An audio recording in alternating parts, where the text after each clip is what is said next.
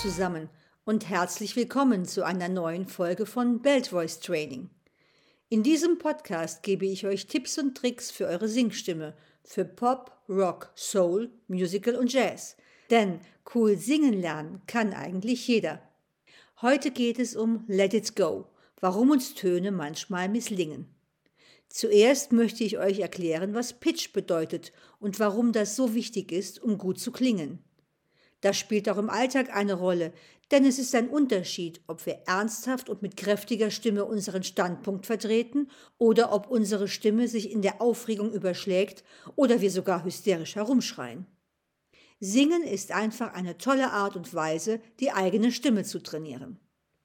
Danach bekommt ihr Tipps und Infos zu dem Song Let It Go aus dem Disney-Film Frozen, gesungen von Idina Menzel, insbesondere zur schwersten Stelle im Song. Und am Schluss habe ich ein paar spannende Neuigkeiten für euch und eure starke Stimme. Mein Name ist Christine Bonin und ich bin Belt Voice Spezialistin. Auf meiner Website christinebonin.com findet ihr weitere Informationen zu Belting, meinen kostenlosen QA-Sessions, Workshops und Private Coaching und natürlich meine Bücher und Download-Files zum Üben. Doch jetzt geht's los. Let's belt out!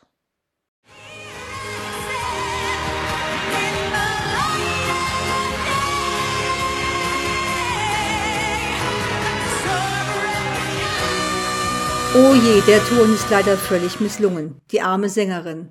Das ist das Gemeine am Künstlerdasein. Egal wie oft man schon erfolgreich einen Song auf der Bühne gesungen hat, an dem Tag, an dem er schief geht, würde man am liebsten im Erdboden versinken. Im Englischen sagt man hier, she's singing on the wrong pitch. Was ist mit Pitch gemeint? Wenn wir einen musikalischen Ton hören, hören wir diesen Ton immer in Relation zu einer Harmonie oder einer Tonleiter, das heißt, der Pitch eines gesungenen Tones muss immer mit dem Pitch eines musikalischen Instrumentes oder eines Orchesters harmonieren. Erwischt ein Sänger diesen richtigen Pitch nicht, singt er einfach falsch. Der Ton klingt hässlich. Sogar kleine Frequenzunterschiede können schon als schlechtes Singen empfunden werden, wenn der Zuhörer ein sehr sensibles musikalisches Gehör hat. Einen Ton als falsch zu empfinden gilt übrigens für jeden Musikstil. Klassik genauso wie Rock, Pop, Musical und Jazz. Mit der folgenden Hörübung mache ich meinen Schülern immer gerne bewusst, wo der Unterschied liegt zwischen sauberem Singen auf dem richtigen Pitch oder unsauber singen. Ich spiele einen F-Dur-Akkord und ihr hört bitte genau auf das F, den obersten Ton.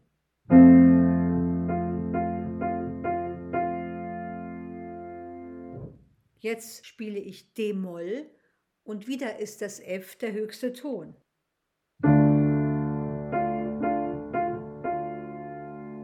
Nochmal im Vergleich F-Dur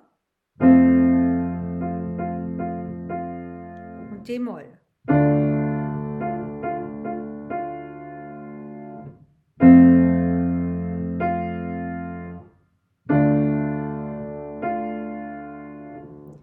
Hört man genau hin, klingt der oberste Ton bei d-Moll ein bisschen tiefer als bei F-Dur. Der Ton F steht hier bei d-Moll in einem anderen Verhältnis zu den übrigen Tönen als bei F-Dur. Dadurch kommt dieser Frequenzunterschied zustande, den wir als höher oder tiefer empfinden. Darum ist es auch so wichtig, die musikalische Struktur hinter einem Ton mit den Ohren zu verstehen. Wenn ich zum Beispiel einen Ton lang halte und sich darunter liegend die Harmonie verändert, muss ich in meiner Tonspannung, Stimmsitz und Stütze sozusagen auch ein bisschen tunen, damit der Ton bis zum Ende hin immer noch schön sauber klingt. Das klingt jetzt sicherlich etwas kompliziert, ist es aber gar nicht. Hört mal her. Singe ich zum Beispiel den Ton F und wechsle von D-Moll nach F-Dur und wieder zurück nach D-Moll, hebe ich in meinem musikalischen Empfinden sozusagen den Ton in der Mitte etwas an, fast so, als würde ich eine Seite ein bisschen stramm ziehen. Das klingt dann so.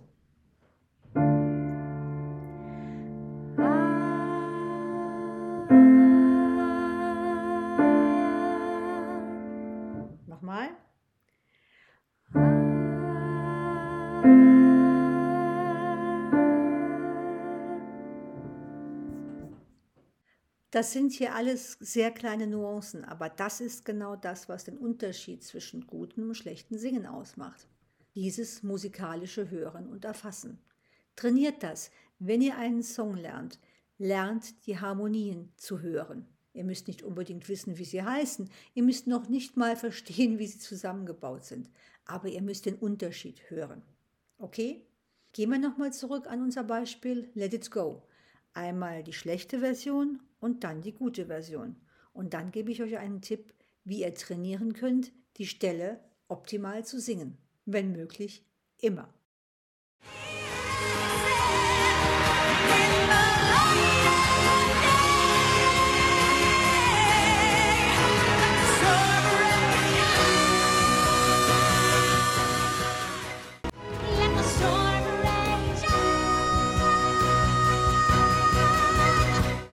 Die Schwierigkeit an dieser Stelle liegt nicht nur darin, dass der Ton laut und kräftig wirklich jetzt nicht so einfach zu singen ist, sondern auch in der musikalischen Backgroundstruktur. Der Harmoniewechsel von H-Moll 7 auf B-Dur ist ziemlich brutal. Hören wir mal kurz rein. Let the sun Genau wie bei der Hörübung, die ich euch eben gezeigt habe, wechseln wir von einem Mollakkord zu einem Dur-Akkord, weswegen uns der Ton beim Dur-Akkord dann plötzlich ein bisschen höher erscheint. Um das D oben sauber zu singen, müssen wir uns jedes Mal vorstellen, dass wir von oben den Ton ansingen und nicht von unten aus der Mollschiene heraus uns nach oben stemmen. Ein anderer wichtiger Aspekt des Saubersingens ist, dass man je nach persönlicher Klangfarbe die Töne vor einem hohen Ton nicht zu dick und zu dunkel singen darf. Dadurch wird es nämlich noch schwieriger, diese höhere Spannung in dem Dur-Akkord am Ende zu erzeugen. Denkt immer daran, dass eine Stimme, die wir durch einen Lautsprecher hören, durch ein Mischpult gelaufen ist. Und dort hat der Tontechniker die Möglichkeit, die Stimme etwas dunkler zu färben, etwas dicker zu machen, etwas zu verstärken. Wichtig ist jedoch, und das kann keine Tontechnik der Welt wirklich ersetzen, der sauber gesungene Ton des Sängers. Der Sänger muss auf dem richtigen Pitch singen. Jetzt werden vielleicht einige von euch sagen, aber nein, es gibt doch Geräte, die Töne in Echtzeit korrigieren. Es macht doch gar nichts, wenn ich nicht so sauber singe. Nun ja, alles ist möglich. Aber da stellt sich die Frage, wollt ihr gut sein? Wollt ihr gut singen? Oder wollt ihr ein Produkt eines guten Tontechnikers sein? Ich möchte lieber, dass ihr gut singen könnt. Deshalb übt diese Stelle auf dem richtigen Pitch.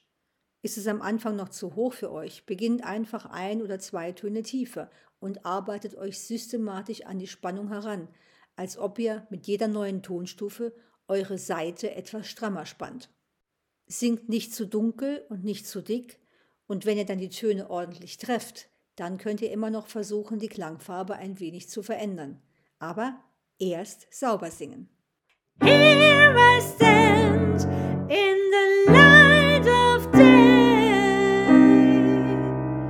Let the sun rain shine. The cold never bothered me anyway. Ich finde den Song toll. Ich könnte ihn jeden Tag singen. Damit ihr eure Stimme trainieren könnt, um das auch zu erreichen, habe ich ein besonderes Angebot für euch. Wenn ihr mein Buch Belting über meine Website bestellt, schickt mir euren Zahlungsbeleg per E-Mail und ich schenke euch die für euch passenden Belt Voice Übungen dazu. Wenn ihr Fragen habt, geht auf meine Website christinbolin.com und abonniert meinen Newsletter. Darüber erfahrt ihr, wann meine nächste QA-Session in deutscher Sprache stattfindet. Sie ist kostenlos, also zögert nicht, euch dafür anzumelden. Ich würde mich freuen, euch per Zoom kennenzulernen. In diesem Sinne, let it go. Lasst los, lasst eure Stimme raus. Viel Spaß beim Belten. Bis zum nächsten Mal. Eure Christine Bonin.